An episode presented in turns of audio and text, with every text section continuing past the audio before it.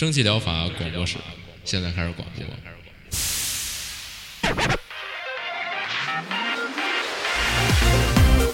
百无一漏萃取最新精品游戏，一游即知，化解日常生活压力。聊尖儿的，聊缺的，就聊你们等着听的。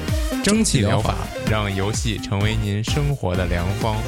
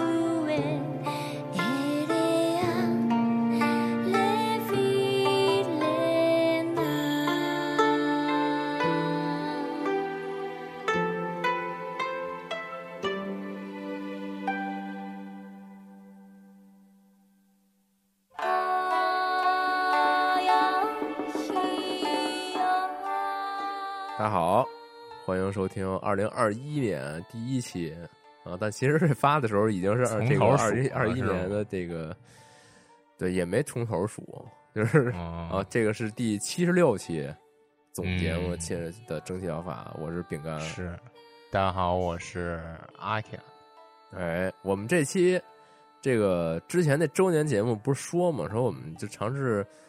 改变一下，嗯嗯，这个，然后我们想来想去呢，说这个做一个，先做一个比较简单的改变嘛，就是把节目变成周更了。哇，这并不简单，嗯，是每周都有催眠的音频来收听。我操，你这几句话直接直接秒入睡了，惊了，对，就是达到这种效果。对，然后，但是呢。就这周更嘛，然后势必这个节目内容就会有所缩减啊。我们尽量找这个，就真真是想推荐给大家，你就就给你说了之后吧，你我操，你就得买去了这种程度的才才说。可能每期节目我们俩啊，就所以你这企划都没跟我说呀。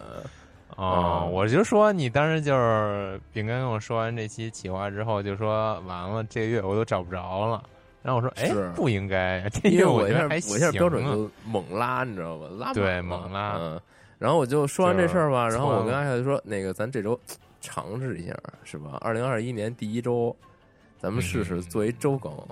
对，然后，然后我我刚说完这事儿吧，然后这时候都已经周四了。我说那得咱周六录吧。然后我说周五我查查，结果我发现尴尬了。”这这第一周就根本就没有几个能说的游戏，就更别提说这个我还想玩，还还想推荐给大家了。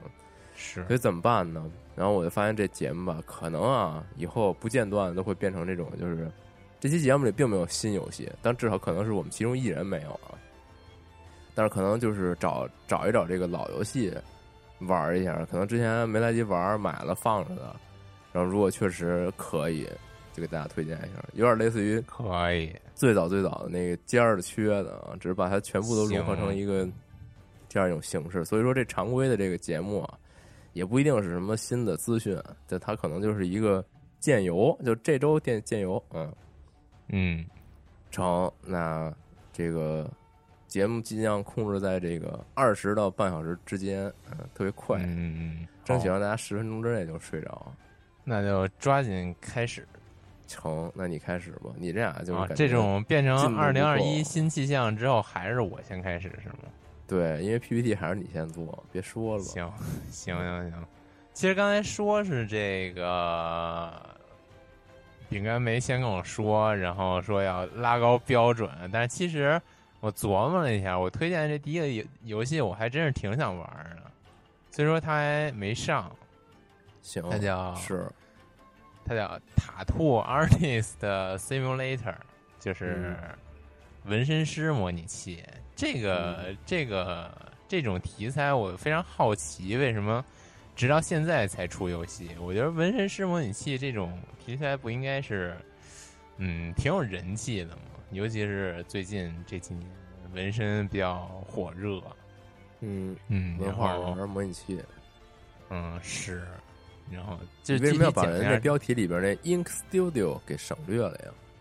嗯，我还以为他这 Ink Studio 是是是那个就是它先行的一个，对对对。然后因为他这个封面就是那个主视觉的大字儿就是 Ink Studio，结果你给人省略了，确实行吧？好吧，那就 Ink Studio Tattoo Artist Simulator，剧场，嗯嗯，然后。刚才说哪啊？就说他这游戏吧，不单单是做了这么一个比较吸引人的题材，然后他做的还非常好。嗯，这里边这些建模啊，然后这个它主要是凸显了这各种纹身器材的建模都极其的精精细。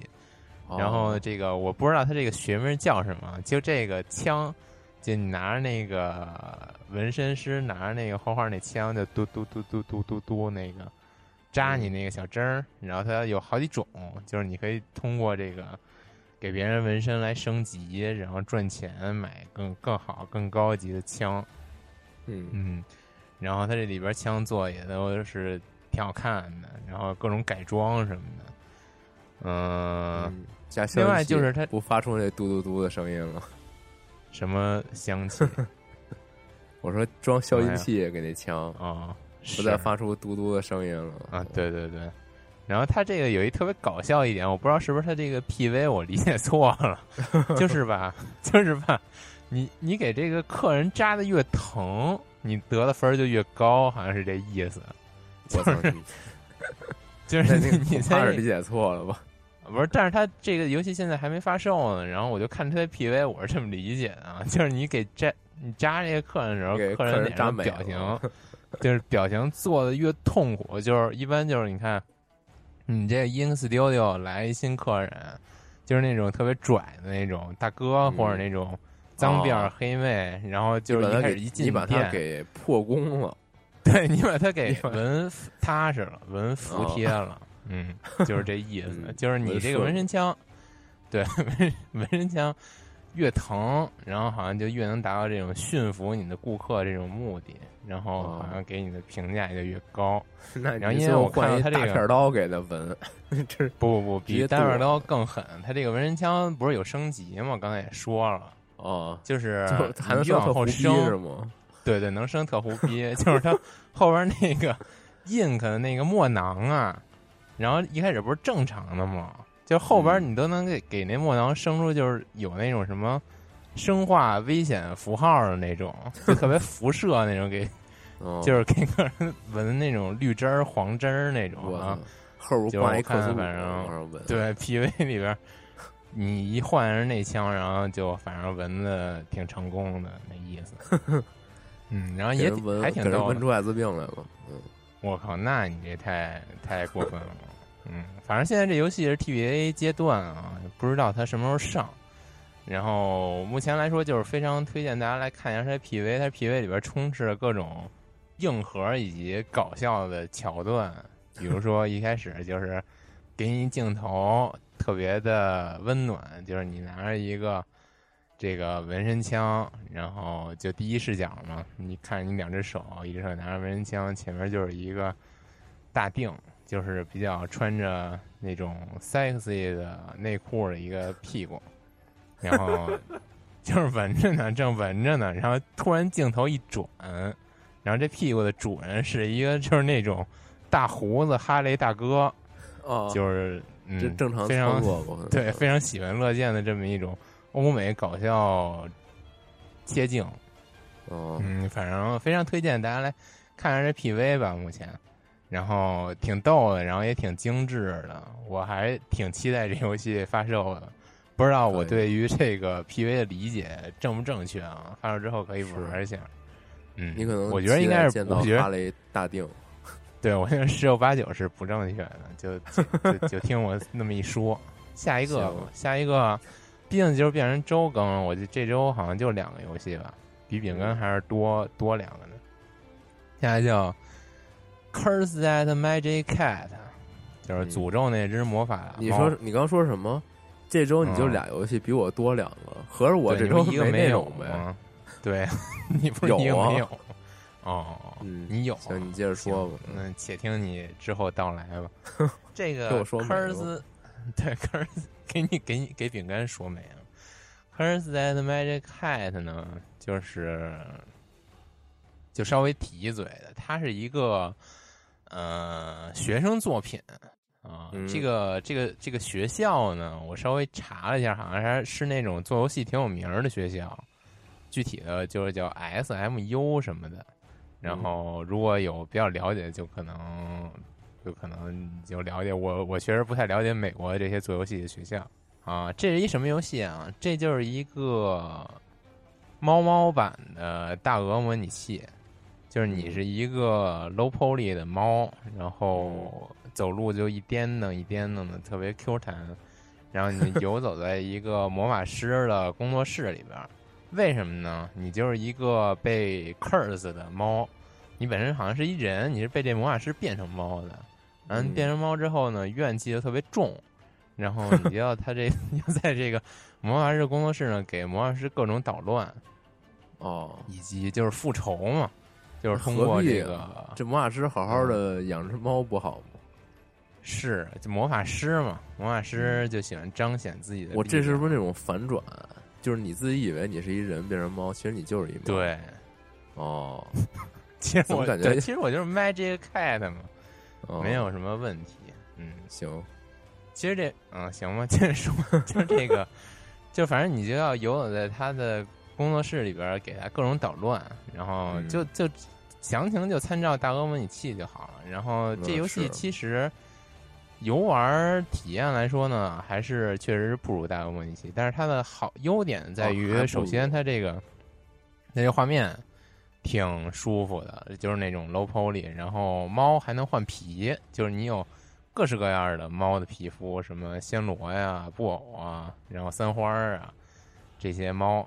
然后另外有一点，我觉得比较值得肯定的就是，它作为一个学生游戏，达到了我对游戏的一个要求，就是我个人的要求，就是它这个游戏画面和 UI 比较统一。有好多哦游戏。就是它游戏画面是画面，UI 是 UI，虽然各有各的好，但是它完全不像一个游戏的东西。就这种感觉，我还是比较无法接受的。就是它这个画面和 UI 呢，都是那味儿，都挺可爱的那种感觉，我觉得做的就还不错。嗯，然后是个优秀学生。呃，是是个优秀学生古路普，嗯，嗯然后反正这游戏就这样吧。然后有一评论挺逗的，我读读。这这评论 就是让我找回咱上期上期节目说游戏那味儿了，就是我读了啊。玩多了《只狼》就应该玩玩这种可爱无害的小游戏，就没了。然后是一推荐，我觉得读完这种这种评论，我本来对这游戏还是没有多想，但是 他为什么要用《只狼》和这个游戏一做对比？我觉得这游戏好像 有点儿，有点儿，有点儿那种什么呀？有点儿顿时有一种给我一种别别的感觉了，就有点像上期节目说那个本来看似人畜无害的小可爱，就那块魂制作人做的那游戏，然后你不是说越是这种游戏越给人一种诡异的感觉吗？然后我本来没有这种感觉，哦但是看完这评啊论，你是说这个呀？我理解你还，我以为是说你想起来，就之前那个留一条评论说比赛博朋克好，我我以为是是指哦这个，我为什么想起这个来啊独立游戏跟三 A 做一些，就是一些对比，就是 玩哦玩玩累了那个玩这个什么之类的，没有没有，啊我本来就是没对上看这游戏没多想，然后一对上这个这个评论，就觉得这游戏巨诡异，就是为什么要用只狼比？嗯，对，那你说到只狼，我这给你引嗯出你下一个小小环节啊，为什么要你就是给 我引出来？我现在对，因为行，那你这引吧 PPT 不是写了那个下一个小环节是什么吗？哎，就是这这两天不是有那个怪物猎人 Rise 试玩吗？不是这两天，就就是昨天，就是今天，基本上可以说，啊，对，然后这个大家就说这个 Rise 这个降虫系统，这不是只狼吗？那动作特别像，那动作他不让人这么说，是吗？我以为是我是我自己这么觉着呢。没有没有，就是他从高处跳下来，然后快到地上，光呱一拽，就特别像只狼那个，啊对就看树杈巨只狼一拽，那动作对感觉都特像。对嗯，那你说说吧，这 Rise，我其实也因为我们这边拿到比较早嘛，然后、嗯，然后我也试了一下，然后你可以先说，我做补充吧。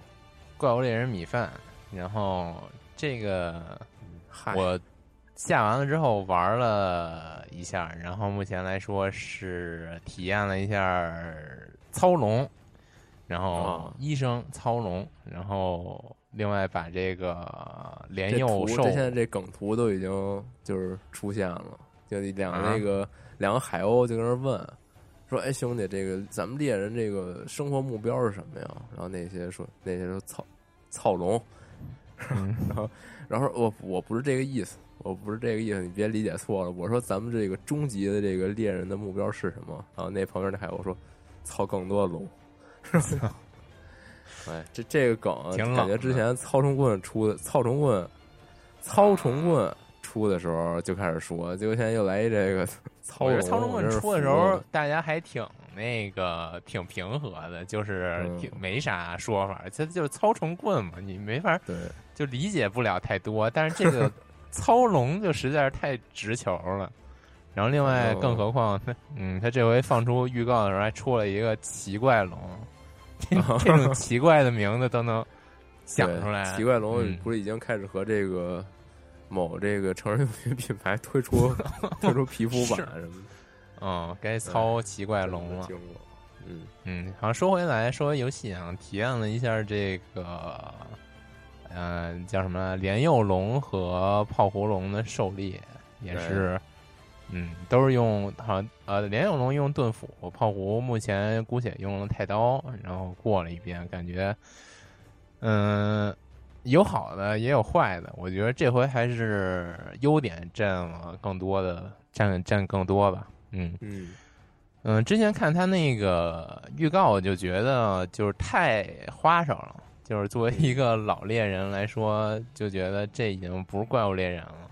尤其是那些怪设呀，你看那个那个最最开始那个什么水叫什么来着？水水鬼蛇，就是我实在忘了叫什么，就那意思啊，就是那种日本传统水妖的形象那种蛇，然后还有那种就变成了，对对对，完全就是这怪都长得太讨鬼传了。你最、嗯尤其是最近那个新预告里边那个拿一个大冰剑的那个玩意儿，硬说是兽，那嗯完全就是鬼了。反正就不要在意这些的话，嗯嗯，然后也是他这个在这次体验版里面放出的还是一些比较稳重，就是受老猎人和新猎人都可以接受的两只怪，一个就是这个呃莲幼龙，莲幼龙的这个生态，然后以及它这个外貌呢，还是比较符合老猎人对于怪物猎人的怪设的一种想法，然后再加上泡狐这种系列传统比较脍炙人口的经典怪，嗯，所以说我觉得经它这个优美怪，对它这个体验版还是有一些想法，然后嗯嗯，另外就是说回它这个操作系统，我觉得这回操作系统，它说是沿用了世界的操作系统，它确实是，呃，没有就在世界基础上没有做什么太大的改变，然后包括各种武器的那些呃使用方法呀，然后但是我觉得他这回加入了一个非常非常之强大的技能，就是这个降虫技能。嗯，那降虫技能实在是太强了，然后导致我觉得降虫技能也是导致现在就称它为这个有有只狼感觉的原因。嗯就是一开始，我觉得降虫技能我就不再系统地多说了，我我就说一下我个人玩了之后的想法，就是它嗯降虫，就是你可以用这个降虫来瘦身，然后用这个降虫来跳劈，然后等于这个降虫就是融合了之前的那种什么，呃，空战职业呀，然后或者说是之前那个世界里边那个那叫什么呀？钩索、钩爪，然后就各种各样的优点，它全都集结起来，造了这么一个东西。然后刚刚也说，我觉得它十分的强，导致其实我觉得现在所有武器都被削了，然后在世界的基础上，然后我目前玩的就大剑、盾斧、太刀吧。然后我觉得这三个武器在世界基础上都被削了不少，尤其是大大剑那个降虫勾完了，咵直接跳着甩过去劈，肯定特疼 啊！是抡圆了就给人一刀吧！是，就是说，我觉得他强行就是要求你现在狩猎一定要用降虫。呃，其实其实就是当初从老猎人从 X S 转变到世界的时候，他也是因为多了这个钩爪以及一些呃肉质软化这些新设定，然后它也相应的削了一些你传统猎人。狩狩猎的一些方式，他为了鼓励你用这个新的机制提高效率嘛，对，所以肯定这个效率，它总的来说把老的去削弱，然后加入新的这个提效率的技能，它就让这个整个平均体验变变稳定一些嘛，不然的话那岂不是就太猛了？但是我其实觉得他这回的调整做的还是比世界成功的，因为世界一开始我我真的不太不是特习惯，包括我世界一直玩到现在。多少个小时？五六百、七八百是有了，我都不习惯用这个肉质软化和撞墙什么的这些技能，就还是这个真剑胜负，就愣打。对，就旧大陆的猎人不屑于用这种花上的技能，然后但是派的猎人，但是在我玩了这个玩这个怪物猎人米饭之后呢，就是这新的体验版之后，我觉得它这个降虫真的是。香了，一上手 太香了，这米饭太香了，对，太香了，蒸的太香。它这个上手上手特别方便，然后导致就是你整个的这个跑图体验呀，以及战斗体验都流畅了不少。我觉得他不知道是他现在体验版配的这个套装技能还是怎么样，我感觉我这个翻滚都轻快了起来。嗯，反正它融合了这个世界的。以及旧大陆的种种优点，然后外加上这个降虫技能之后呢，我觉得融合真是相当不错。然后再说说这个操龙，我觉得这怪猎人制作组真的是非常懂猎人，懂猎人的想法，包括之前的那个 story。你先别说这个 story 的成功与否，那 story 这个出发点，我觉得也是站在这个猎人的想法上来出发的。我觉得玩怪物猎人。对，玩家呢，就是在内心深处都有一个想法，就是想操这个龙。对，都是想，都是想成为这个宝可梦大师。嗯嗯，然后你想，自然界中这么多强大的怪兽，我何不用它来战斗呢？然后它这座就出了这么一套系统，然后这套系统做的呢还非常的成功，我觉得。哦，然后我打炮火也是，嗯。嗯，那你说吧。你先说吧，你先说。你先反驳啊？那我先说。你先说完吧。嗯，我打炮狐的时候，就是先去，先去收服了一条死火，然后骑着死火，先给炮狐上个毒，然后各种大招招呼，然后简直太爽了。这这种这种骑着龙打架的感觉，真的是难以言喻的这种爽感。行吗，那你你你有什么要？那你直接就结束了，我操！不是，我想，我想特别特别在意啊，说不下去了。对，说在说自己说这个是不是要被我扳倒？对，嗯，你先说。就是我大概体验了一下这个棍子嘛，因为我其实一开始之前四啊什么的叉啊什么的都是玩棍子，一直用棍但是随着这个版本迭代，棍子地位就急剧下滑啊，急转直下是。对，然后，然后直到这个这个 rise，这个出现这个操虫技，棍子是棍子，不是挺强势的。我觉我个人，我个人，我作为一个打辅助位置的感受啊，我觉得棍子还是不如片手或笛子带来的作用大。行行行行，那你说吧。然后这个 rise 啊，然后我又试了一下这棍子，且不说棍子，它可能在这个测试版里边啊，体验版里边，因为这个。虫棍的这个虫子，如果培养的不是很到位的话，它体验会很糟糕。所以整体来说，打起来确实是比较难受。但是吧，就是我觉得它跟这系统就整个就是，整个就是蛮拧，就是矛盾。一个操纯系统，因为这个多了这个操龙的这个呃操龙的这个系统，它的骑乘就是骑龙给龙扎倒了，这个东西没了。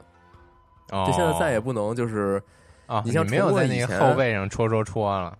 对，没有了，这东西没有了。哦你想最开始四棍子为什么那么变态？就是因为只有棍子能能够去骑，疯狂骑然后，随着这个版本迭代，这这个骑乘这事儿是越来越跟棍子就是不是棍子独占了，哦直到这版本直接把这些技能给删了。就那现在棍子的意义是什么呢？棍子在在天上如果进行空中攻击的话，它是能打出那个操龙值的，就是你打那个你你打出操龙的那个值，它是那个字会蹦那个蓝色的嗯一个小光环一样那样的就是有降虫的攻击叠加的，对，对于普通攻击来嗯说，就是降虫技，它会叠加那个操龙操龙值。嗯嗯但是棍子它现在就变成这个空战，所有空战就是你不是地上打出来的招都会叠加这个。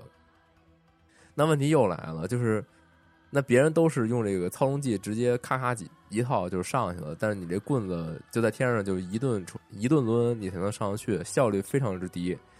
对、嗯你且不说效率低以外，这个操龙这个环境互动以及这个怪物领地争夺呀，给它带来的收益又又非常大。因为在这个体验版里边，你能你能拿到一个东西叫这个叫什么，反正一个喷喷丝儿那蜘蛛甚至那猪它不像以前的版本，就是那个地上那呱呱，说你嗯踢一脚，叭它嗯爆了，然后怪过去它能那个吃一口，然后就晕了或者睡了。它现在这猪是一道具，你可以拿着当炮使，所以说它就很灵活。然后这猪打到那怪脸上，你基本上再使那么一两次这个操龙技，就马上你就上去了。所以这棍这棍子就效率就是就就毫无，就是你说你既然有这个方法，而且基本上就是我们试了试，你就正常打这个怪，你基本只能骑它两次吧，也就嗯对。所以说这你就棍子以前那种节奏，就是骑了麻麻了骑，然后再放陷阱，然后这种就完全打不出来了，就这个思路就就没有确实了。但是对然后再再来就是这个，嗯你说这个骑着这个雌火打另外一只龙，他还现在除了这个这猪啊放地上这蜘蛛吐一口，直接嗯加这个操龙值以外，它还有一个东西就是这个怪物领地争夺，基本上会把另外一只怪直接打的能齐了。就是他他两只怪以前不是打完就是掉血然后跑了吗？他现在两只怪相遇，你谁赢了，直接把对面这只怪打躺下，你你作为猎人，你直接就能上去。你上去之后呢，你拿这只怪冲撞另一只怪，你又能另外就是瞬间就能啊骑对面。那只怪，对，所以就是说，这个东西完全就是一个怎么说，就是一个场景杀，就是就是他就是利用这些道具和这些互动方式，直接就就操龙了，然后然后所以说那棍子那那是是是干什么用的呢？啊是，就是我就我就傻了，你知意道就是棍子的地位已经要没有，就就已就经就棍子是它它原本的功能原本是一个别人的任何武器都做不到的事情，它现在嗯这个功能是一个甚至它效率最低的事情，就它的特色是别人最简单就能实现的一件事儿。那那我我我用棍子干嘛呢？我就我就傻了，所以我觉得就是光这个武器来说，这个相当的糟糕。但当然，这个它感受到设计，来自这个盾呃棍子玩家的愤怒。这也不是愤怒吧？因为以前我觉得嗯棍子就没有希望了。自从它就是骑龙这么方便，就是骗手甚至比棍子棍子效率高很多，这棍子已经不行了。直到这一座，它就就完全就是这个这个新的系统，就完全没有考虑棍子该该干嘛。就我觉得，但是你有没有你把别的武嗯器加强，你比如说这个笛子，之前说没人用，太难用了，那这次加的跟跟那个所谓长柄锤一样，哇，这简直嗯太猛了。然后一边打一边吹，然后根本就没有以前那种就是一边吹起的那种感觉了。那那那对吧？反正就是我觉得挺怪的。你有没有考虑过棍子往输出方向发展了呢？它因为我就不是觉得嗯，之前那世界里边就已经输出看的话出一丝那你端倪了，你为什么要用棍子输出呢？我就觉得很奇怪。就他就他本来出伤的节奏就是，你还要吸豆儿，然后你嗯吸完了之后，我个人觉得棍子它它定位还是处于一个辅助干扰控制打控场那种，因为以前这就是几版它可能我都拿棍子打的很好的控场，嗯，对，我就觉得这个挺奇怪，而且而且这一代片手也也变成了就是出伤型武器，就它也不是打辅助了，那你说谁来打辅助呢？那就可能可能可能削弱了打辅助这种这种概念吧，就是你大家都是上去就一顿一顿一顿锤，嗯，他可能就是他想做成就是那种所有武器我都都可以所有武器都可以独当一面，就是嗯，我棍子也可以输出，想辅助也可以辅助，我大剑想输出也可以输出，想辅助也可以辅助，就这种感觉辅助我那意思。但是太刀太刀那种，嗯，现在就是那种那个降虫剂不都是可以加这种条的吗？你用哦的好的话，反正我觉得就是就光从这一点来说，就挺挺怪的。确实确实，其他的倒还好吧。然后毕竟它里边嗯很多系统做的越来越好了，比如说你可以骑在狗身上磨刀喝药，嗯。甚至你但这世界也一样啊，世界你骑小怪身上嗯就是骑小怪身上对嗯，对，反正就很便利吧，比以前便利多了。是而且你像猫车以后，你基本上你基本上猫车了以后二二十秒。二三十秒吧，你就能回到怪身边，就巨快，就是是是是，对，反正就是快节奏。反正他把之前的那些优点都整合的挺不错的。嗯，另外其实是好啊，出了之后三月份出了之后，想必是这个必买必玩儿，大家一起又开始了这个没完狩猎猎嘛，对吧？嗯，我跟我们同事都约好了，每天中午就用那个微乎其微的午休时间要狩猎。哦，可以，嗯，成。然后其实之前那个说只狼，我突然又想起来一点，他这回这个 BGM 也都特别只狼，不知道你有没有注意？打那个，尤其是打那个莲幼龙的时候，我觉得他这可能是这张地图的 BGM 就特别的只狼。就和风嘛，嗯，啊，不是，就不光是和风，他这回就是。之前很少在 BGM 里边出现这个人物咏唱，甚至像像是那种哦，这种念经感的咏唱。他这里边这一次有一改变，感觉巨怪，就是说话猎人狂说话，你对把这频率调高了，他狂说，就是什么哎呀什么什么发大招啊什么之类这种感觉。对对对对对，嗯，特别烦人，挺奇有点，烦人，说实话，嗯，是。就可能呃一改以前哦那种，就是？甭管嗯什么情况下，他都只有表情，没有任何声音。是是是，反正刚才那个莲幼龙，我那个 BGM 我就觉得挺直朗，然后打到那个炮狐龙的那个 BGM，我觉得你到时候剪节目的时候可以考虑在这时候放一个炮狐的那个 BGM，我觉得相当的的攻壳机动队。炮狐的 BGM 难道不是沿用以前的吗？它是新做的，是吗？它每每做即使是同样的怪物都会改，稍微改一改。哦嗯，他这回炮狐的这个 BGM 特别的攻壳机动队，大家可以听一下。我想起这，我想起这事儿来，我就给你放。行。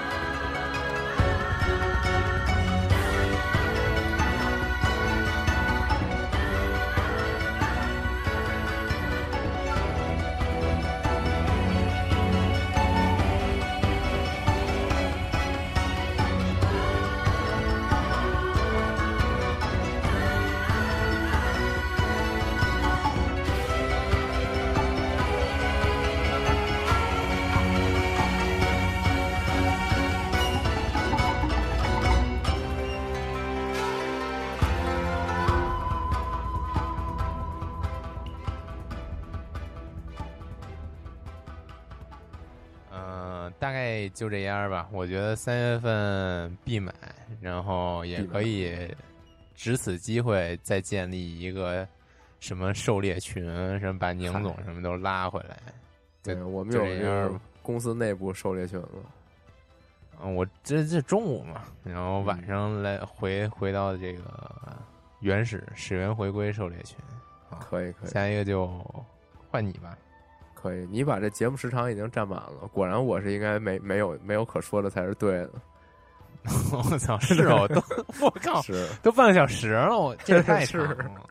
你太牛逼，了。我靠，可以，你行，那嗯那我你到时候快速说，剪一剪嗯，我操，嗯，对，行，那那这个到我了啊！我这没有新游戏，但是我之前非常有幸找到了我之前一之前在节目里边曾经提过，说我小时候曾经看见一款游戏，是一个什么帮助原始人度过生活什么的那么一个游戏。哦，其实这游戏我早找惊了了，可能几个月之前我就找着了，但是我一直没没点开它 哎，就不知道我什么时候能找到我那个坤游戏。啊，叫做这个 Triple Arrow，叫做部落与试错啊，或者叫什么试错法之类的。对嗯它这游戏非常遗哎憾啊，就是我找到它以后，发现这个游戏依旧只停留在我当年看到的那个 demo 状态，就是他后来这游戏就没再出了。嗯，哦，我也没太细查这个只是为啥，总之就是没出。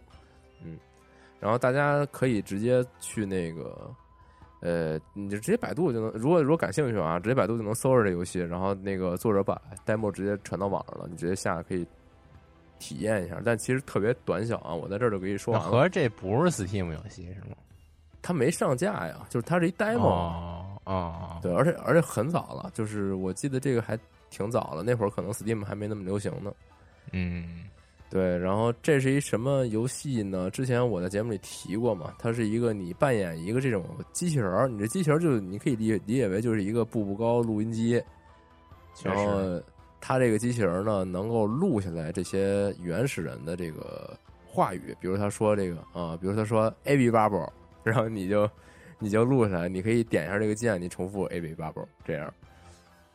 对，然后他这个故事呢，嗨，他这一 demo 也没有特别详细的故事。总之是一科学家有一天发明了这么一机器人儿，然后锤了锤它，它就时空穿梭到了一个岩洞里边。这岩洞里边呢，有一些这个长着大胡子的这个原始人，这原始人就给你说一些奇怪的语言，你也听不太懂，你就把这些语言记录下来，记录到你的这个菜单里边，然后。嗯，总之就是你把这些语言重复播放，比如说我打举个例子啊，就是把什么呃石头敲石头，你把这三个一起播放呢，这原始人就会说啊，你你说这个，那我给你来一个，就拿石头互碰啊，那石头互碰呢，你就会出这个事火花啊啊是吗？你什么故事讲这个吗？对你生故事就是那外星人来地球教地球人外星人语言嘛 啊。啊，反反正就是这么一东西吧。然后它里边比较有意思，就是它它这个交互方式，我觉得挺有创意。就是他说一个，比如说二八，然后这个这东西有一图标，这个图标就会就是刻入到你的这个底下这个菜单栏里边。然后你可以在这图标上面打字儿，比如说你写这是石头，对，然后你你甚至可以输入中文啊，就是能能写进去。然后标记好以后，你就拿这个东西跟这些小笔记本呗。呃，就是一菜单，就底下有一堆物品栏说白了，物品栏是一堆符文，这符文代表了那个，就就那一句话语。对，然后在这个 demo 里边，你就是帮他们生了堆火，然后这个火一火一有呢，大家一高兴，然后一暖和，然后那边这个岩洞外有一个大姑娘过来说：“哎，走。”然后这帮人就说：“哎，怎么走啊？这大冰块啊！”然后咔，你又生一堆火，给大冰块给融了。然后一帮人出去了，挺高兴。然后看你们猛犸象。这蒙亚象怎么办呢？弹幕结束了，就就这么短，你知道吧？但就确实就只有一想法，我估计可有可能是，是因为什么呢？难道是他这个创意他觉得没有能够延展下去，然后感觉有点太太肤浅？我觉得挺有意思的，说实话，因为他那个东西其实没那么难猜，你知道吧？就是嗯，一个人跟那拽石头，他就说哇哇喂，然后然后你一听啊，就是这个哇哇，就是。石头约就是扔之类的，就就挺直白的，没有没没那么有意思。就是你感觉哎创意不错，但是你说这东西真成一个完整的，说不定也没那么。其实说白了，它这个核心还挺卡牌游戏。哦，是吗？就是就是你收集各种语言，就是你的卡牌，然后你到时候用的时候就打出你的卡牌。反正反正很遗憾，这游戏没有这个再继续做了，没做完。行，我觉得就是一个回忆吧，我觉得还挺逗。嗯，对。然后接下来这游戏啊，叫做这个就 Fast Logic 是怎么念啊？不知道。这个瘟疫是第二部啊，续作。呃，这游戏是去年的啊，去年的游戏。哎，不不对啊，是前年的，加上咱已经二零二一年了。嗯，对。然后这个瘟疫二，当初。哎，这游戏刚出的时候，其实我就也有一直在关注，但当时我忘了这个在节目里是不是说过来着？好，好像是说过，但我那会儿说的时候，它好像还没上呢，就是它是一个那个就即将发售状态，嗯，对。然后一九年的时候卖了，然后这游戏目前的话评价还是比较不错的。然后，呃，我先把周边的一些内容说掉啊，就是他这个组没有做中文，但是有应该是有一个玩家他他自己就是出力做的这个中文。但是由于这个游戏本身的这个就是这个文本的结构不太好支持这个中文字中文字体，所以在游戏目前体验来说，它会有一些地方就呈现的不太好，就是那种口口口口口口，对，它就是那字体没没进不去，对，但这也没办法了，因为它可能是开发开发开发整个程序的问题。然后目前这个组好像面临比较大的这个经济压力啊，很多这个程序员已经走了，对，所以说这个游戏基本上就是对，就是这个这组就是他们这个人员已经不齐了，所以就是就这个翻译者。他的说法就是说，他们其实也跟人家沟通过，但是人家就确实说是我们无力去做这事儿了。以后如果有机会的话，可能再会去尝试优化这事儿。对，但是目前这其实这游戏它因为对这个实时的这些字幕要求不是特别强，你只要能知道对白说的是什么，基本上不影响。嗯嗯，所以说这个本这个没什么门槛啊，大家都可以尝试。而且这个游戏，呃，我作为一个绝对不碰。任何这个恐怖元素的，我还是决心尝试了一下。然后昨天晚上，恐怖游戏啊，合着对，它是一个，待会儿我我会再就多讲一点。然后它它不是一个恐怖游戏，它是一个那种偏氛围表达、偏偏惊悚那种那一块的有一个游戏。对，然后昨天晚上我玩的时候，那种音量开倍儿小，然后把窗把那游戏窗口化，只占一部分，然后躲老远拿手柄玩这个。然后然后我我发明了一种方式，你知道吗？不是，就是把那个。啊，我看得清，它字儿挺大的。然后，啊，不是，我刚刚不说了吗？字幕显示不出来，都是口口口口。对，然后就是你把那个游戏伽马值调高一点，你知道吧？然后那个 所有黑的地方就变成巨亮，然后你根本就不会不会被吓一跳。然后还有一种方法，我操，我觉得我这种怂逼之王，就是戴耳机玩嘛。耳机不是太很近嘛？它有时候就是这种 jump scare 或者怎么样，它特撞，就是顶你耳朵，然后吓你一跳。你把那耳机反过来戴，就是 你把那耳机那背面杵自己耳朵里，让它变成一个小的扩音器，在你的耳朵附近出声。我操，太难受！了！这样呢，你你的感觉就是特别远有一人，哎，就叫一声，哎，你就不会被吓到。嗯，有这么一个方法。给你妈吓一跳？那不可能！我操，那么大声，那那耳机呀，耳机。嗯嗯嗯嗯，对，就有一种那种，你把耳机悬在自己耳朵附近，然后就是小心别被就是。实实验课删文懂吧？就是别直接吻，嗯，是，就就这些东西全上一起呢，哎，我就有胆量玩这游戏了。但后来发现其实并不那么恐怖，不恐怖，不恐怖。我因为很害怕。聊一期那个害怕那集，那那期，我操，我就是因为就很害怕嘛，再加上昨天就是一人跟家大半夜玩，就感觉挺吓人的。嗯，然后哎，终于回到正题啊，说这是一什么游戏啊？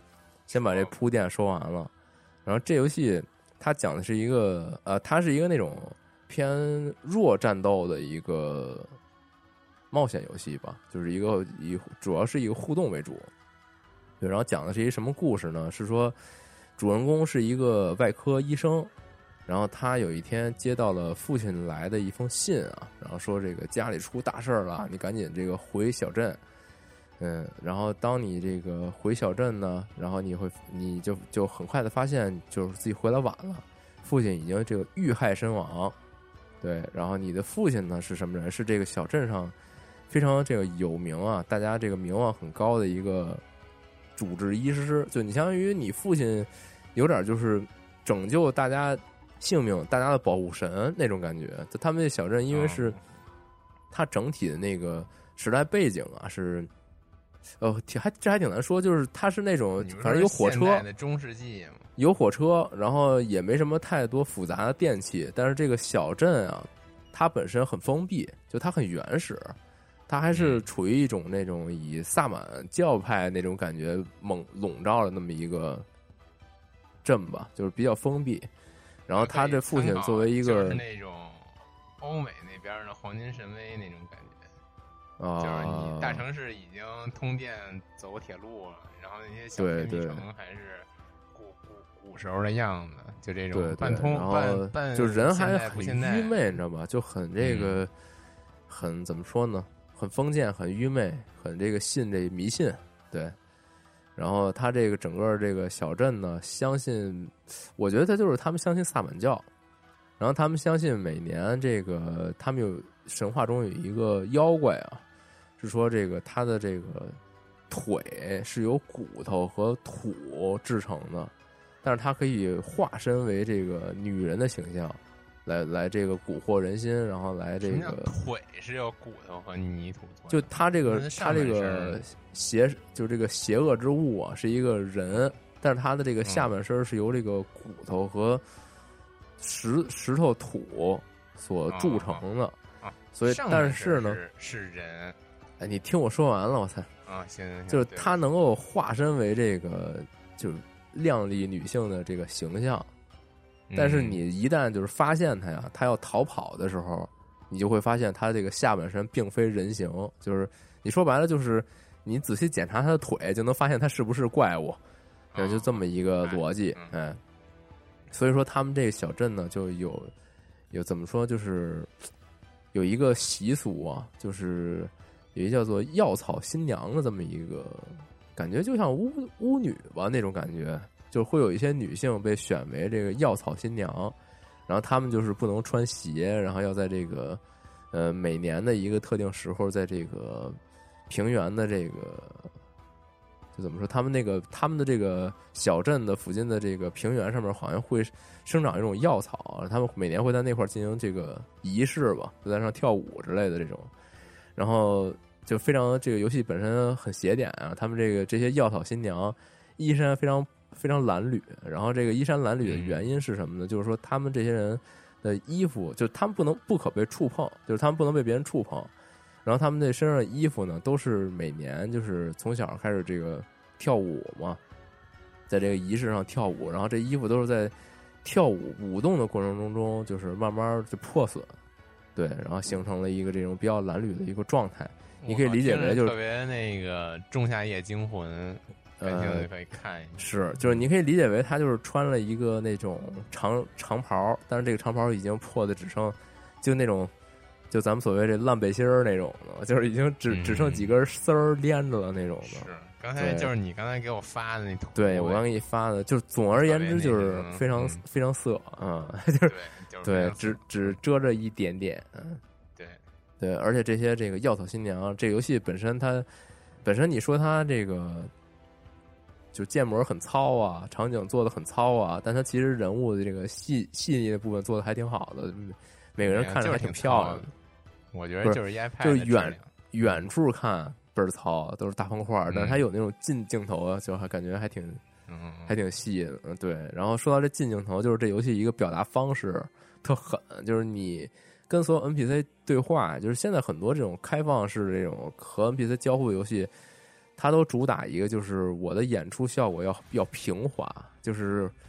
这 NPC 跟那聊呢，我一过去，我我我我打断人家了，然后人家就是从人家自己那个状态里切换出来，跟我转头跟我聊，就这种感觉让你觉得特别有沉浸感嘛，对吧？现在都是都讲这种，但这游戏就是纯粹就愣，你跟人对话，那那 NPC 跟那坐着呢吧，你你过去，你按比如说叉 box 手柄，你按 A 进行对话交谈，然后叭，他一张那个 NPC 大脸就糊在屏幕上了，就他给你一种 就巨大压迫感，你知道吗？嗯。他就是，我觉得他就是为了要这种，就是演出吧，就是这种每个人都是那种神情紧张，就我觉得真的是，就他有他有一定的表达在里边的，而且而且有些特定人物，就是他那种就是凝重的诡异的感觉，能够直接通过这种就是大脑袋贴屏幕这种感觉给你传达出来。我靠！对，然后反正反正我刚开始玩的时候就挺难受的，当就会就顶我脸上了，然后吓我一跳。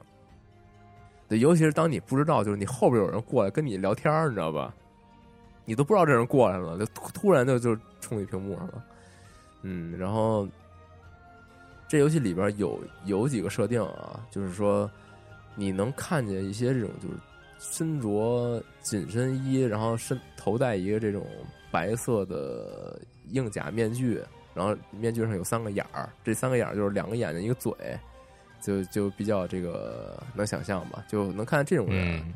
那这种人其实是别人看不到的，你看到的是内心影映射，就是你你在一些场景里能看到这些人，有的是你自己的内心在自己跟跟自己对话，有的是就是其他的 NPC 的内心靠在他身边，你能看到这些东西，就有点那你能读跟能能读心，或者说是这个同类的设定，极乐迪斯科也也有吧，就是你能跟自己内心说话，对。然后从而做些做出一些选择，就是让自己的这个人物形象更贴近于你玩家想想去塑造的这个形象。嗯，哦，然后包括像是里边除了这种东西以外，还有那种就是很经典的鸟嘴，那种瘟疫鸟嘴这种形象。但这种瘟疫鸟嘴就不再是所谓的这个内心影射了，而是它似乎是某种就是你们这种萨满教派里边的一些象征。对，你会遇到一些这只有种东西你能看见，其他人看不见。就这些东西出现，基本都是一些比较怎么说呢？比较玄幻的桥段。啊，就你可能一回头，我操，出一这个，就是你刚才还是一人跟你说话呢，你一回头，这人变成这个了，就有这种，还挺吓，人的。就是挺吓人的，就是转头给你这这算 jump scare 了吧？就是这个这人刚才还站那儿呢，然后你一回头他换了。有点儿，对，反正就我现在目前玩了三四个小时吧。其实刚开始，它这游戏前戏嗯特别长，我玩到三四个小时，我都还没完全没有进入主线呢。我觉得，然后最后再说一点点吧，就是这个游戏开头是一个什么样的呈现。它一开头你完全不知道怎么回事儿，你自己身身在手术台上，然后一片破败的景象，整个小镇全是尸袋儿，然后你也就你走出这个教堂啊，你在教堂里就是就经典嘛，教堂就是一个这种临时医院。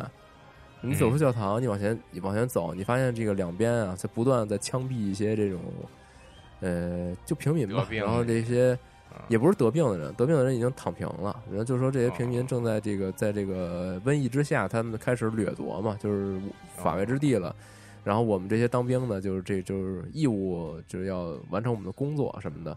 然后你也会看到一些这种身着重甲，然后带着这个巨大的这种液液体罐子，然后再喷火，拿着这种火焰喷射器去净化城市的这种这种这种形象。对这些东西你都能看到。然后当你走到最后，最后走到另一个教堂的时候，你发现，呃，几个主管正在坐在这个教堂里边，他们正在商量一个什么计划呢？就是说，我们已经没有希望了，我们准备炮击整个小镇，就整个就是就是把这个小镇给抹平嘛。就是你这小镇有瘟疫，我们已经不打算救了。然后你就跟他一直说话，你就说这怎么回事？说我刚来啊，说我这你们说什么呢？我才刚回的我这个小镇，为什么就有这么一片景象？他然后这些人就跟你就跟你说说说你什么刚来？你回家已经十二天了，我们已经失去这个希望了，然后等等的。然后你最后发现有一个 NPC 跟你说说，哎，你又一次失败了。然后说你这十二天你又没有完成，然后然后你就跟他说说说你说啥呢？我不是这不刚来吗？我这不第一次就是经历这事儿吗？他说你是吗？你确定吗？你第一次吗？他说我是第一次啊。真够然后欠的。嗯你，再选下来之后，你就发现你闪回到你的回刚回家的那一天了，就等于他游戏刚开始给你呈现了一个你游戏失败的时候什么样，就你哦十二天过后一切都没有被拯救，他就会他就是那么一片景象。但你现在闪回到你刚回家的那一天，就是说你刚接到你父亲的信，回到回到你的这个家乡的那一天，对，然后你发现你坐你你在火车上面跟一个陌生人在交流，这个陌生人不断的勾起你的各种回忆，包括你跟你你这个就类似于萨满教的那些一些仪式，然后你到底是是一个什么样的人，你到底出去干什么了，你为什么要回家，这些东西都通过就各种闪回、各种切换，给你交代明白。这些切换和闪回里边充斥着各种令你觉得很诡异，但其实并没有那么恐怖啊，比较氛围的那种表现。比如说，你看到很多人，这些人你一回头看到的是棺材，然后也有一些人一回头看到的是那种鸟嘴，或者说是刚才我说的那种内心面具人，会变成那些东西。但你最终回家以后，你发现，呃，你父亲已经遇害了，并且那个小镇上声称是说，是你杀了你的父亲，说有一个和你长得一模一样的人在在小镇中流窜，然后这个人就是凶手什么的，然后你在小镇中会非常不遭人待见，因为大家觉得是你把这个小镇的守护者干掉的，甚至你还是一个弑父的人，然后你在小镇上就开始重新建立你的威信吧，你开始救人，然后别人也不愿意搭理你，别人就甚至会上来打你。就我现在玩到三四个小时，已经被人杀了一次了，就是人家把我直接就是群殴致死，但我发现并不就是这个群殴致死似乎是一个就是似乎是一个剧情，就我现在分不清这游戏到底哪哪地方是剧情，哪地方是没玩好，你知道吧？它现在很神秘，因为剧它这游戏整个那个做的挺糙的，但是它又在这个剧情编排上非常的细腻，就令我觉得就很挺神的。这是似乎是一个被小看了的神作，对。然后目前你要做的就是努力去拯救大家嘛，然后并且去查明你父亲的死因，然后然后你。怎么说呢？就是这个小镇上的人也不待见你，你需要一开始他们都不跟你说话，然后也不能跟你交易，你就举步维艰吧，然后去尝试去再去找一些自己的老朋友，去以这个为突破口去进行游戏。反正这个游戏挺需要摸索的，而且它这个难度上面非常非常硬核吧。然后他给你写了一个默认难度和简单难度以及特别简单难度。他说：“默认难度就是游戏开发组给你设计好了的，很贴合他游戏想表达的难度，但是非常之难。就我一开始只选了一个普通，就是中中不溜那难度，我已经觉得巨难了。就是简单可能就是也会很难。它它的简单难度就是普通，就普通就是困难，然后默认难度就是极致，就是这种感觉吧。嗯，对，反正这游戏挺神的，我回头还会再玩玩，可能之后再再聊一下吧。这剧情。”就挺深的，可以。对，一开始我听着，一开始我以为，嗯，这就是就跟之前那个 Vampire，我老吐槽嘛，那 Vampire，嗯，我以为你就是哎当个医生出去救救人，然后然后打打坏人什么的就完了，就没想到他是一个这么重阴谋啊，这么重这个叙事啊，这么一个冒险游戏啊，给我惊着了，对。听你这描述，然后外加上它这个画面什么的，感觉还挺那种欧美被埋没的，就是那种神作那种它是一个俄罗斯组做的，就我觉得就真挺神。就是你看它这画面，你肯定就一下意识到，哎，这就是一个成本不高的作品吧，可能就特别糙什么的，而且里边人人的脸都千篇一律。然后这个房房屋基本就是什么东西都没有，就就一空长方形，就是反正它这游戏画面，我第一眼看真的以为就是一手游移植过来的。对对对，但是但是真的是，就当你到真的需要细腻的地方的时候，它真的有细腻的地方。哦，包括它那些道具，就是你比如说你从人体里拿出一取出一个脏器等等的这些东西，它有一个那种系统，就是检视系统，就你那些道具都可以看。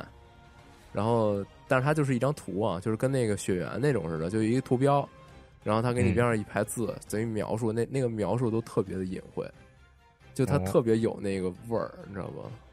可以，是，回头我再多玩一玩吧。反正三四个小时，我还多玩完全没有开始这个故事啊。回头看能不能把这个故事讲上，挺牛逼的。行，嗯，行，我操，这节目本来说是。一周一录录短点儿，他妈经了一录录一小时，我吐了。也变成半月期的长度了。行，但我觉得，我觉得这样录还是比那平时那种堆砌好多了。行吧，那看看效果吧。那成，主要还是我痛苦，我又得他妈剪一完整的。啊，还真是，是一周剪一大的，成吧，成吧，没关系，没关系，没关系。和行，那这个也希望大家能不能给我这给我们一点这反馈啊？就是这种新方式，哎，录的更这个细腻一点，录的看这个似乎更有意义一点，这种行不行？如果行，之后我们就沿沿用这种方式继续啊，感觉还挺不错。量少而精，好，对，好好讲，对，别一带而过。大家再见，成吗？这个二零二一年一月第一期，对。就这到此为止，大家拜拜。好，我要去尝试其他武器了，拜拜，嗯，拜拜。